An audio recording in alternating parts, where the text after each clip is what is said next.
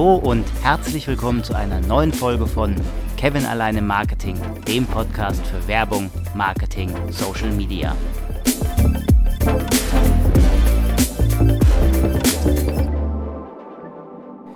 Sodele, Sommerpause ist um, Kind ist da, Umzug ist vorbei, weiter geht's mit einer neuen Folge. Die letzten beiden Folgen gingen über E-Mail-Marketing. Die erste Folge war über den Double Opt-in-Prozess, die zweite ging über die Adressensuche.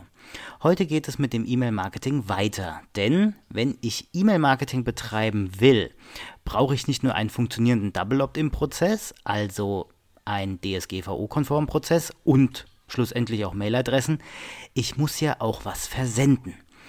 Die heutige Folge widmet sich also dem Lead Nurturing. Aber schauen wir erstmal auf die Wörter Lead und Nurturing. Das Wort Lead steht im Online-Marketing für einen neuen Kontakt, den ein Unternehmen mittels Online-Marketing gewonnen hat. Der Interessent hinterlässt dabei dem Unternehmen seine Kontaktdaten, also E-Mail-Adresse, Vor- und Nachname und so weiter, und wird mit hoher Wahrscheinlichkeit in der Folge zum Kunden. Allerdings ist ein Lead nicht gleich ein Lead. Zwischen den Abteilungen Marketing und Vertrieb gibt es in vielen Unternehmen unterschiedliche Ansätze dazu, was einen guten Lead ausmacht. Dazu aber gleich mehr. Das Wort Nurturing kommt aus dem Englischen und heißt to nurture, also auf Deutsch übersetzt erziehen, fördern, pflegen.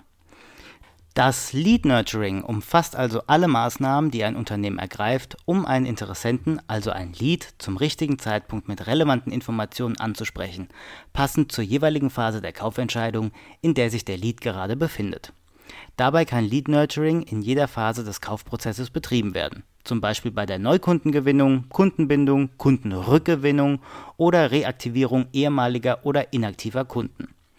Der Prozess an sich lässt sich dabei in vier Schritte in Form eines Trichters unterteilen. Schritt 1 Inquiry, also von der Anfrage zum Marketing Qualified Lead. Der Lead ist in diesem Schritt an allgemeinen Informationen interessiert, um sein bestimmtes Problem zu lösen. Das Unternehmen hat die Aufgabe, den potenziellen Kunden dahingehend zu informieren. Hier weckt das Unternehmen das Interesse an dem Produkt oder der Dienstleistung. Schritt 2. Sales Accepted Lead, SAL, also der Übergang vom Marketing Qualified Lead zum kaufbereiten Lead.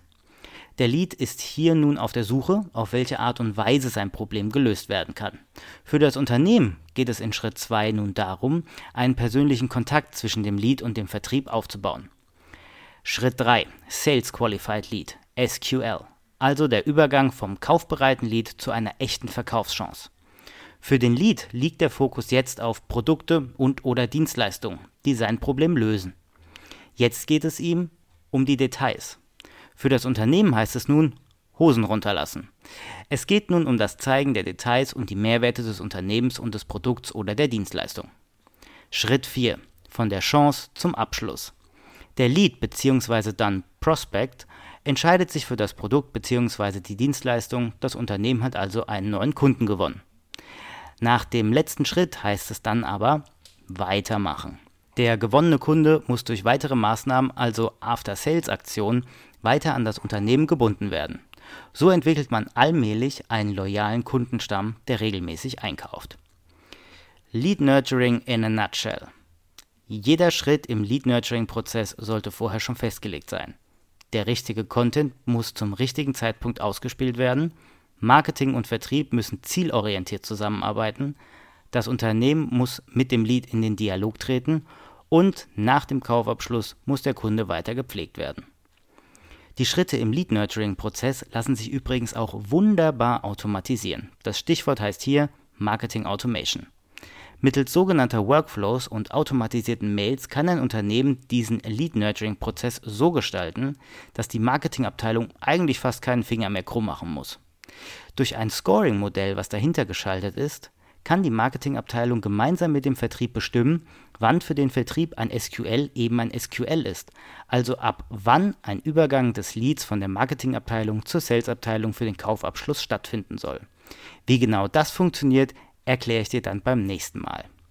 So, das war's dann für heute zum Lead Nurturing Prozess. Ich hoffe, dir hat diese Folge gefallen. Lass mir gerne ein Like oder einen Kommentar da oder schreib mir unter kevinallein im Marketing at outlook.de. Wir hören uns dann bis zum nächsten Mal.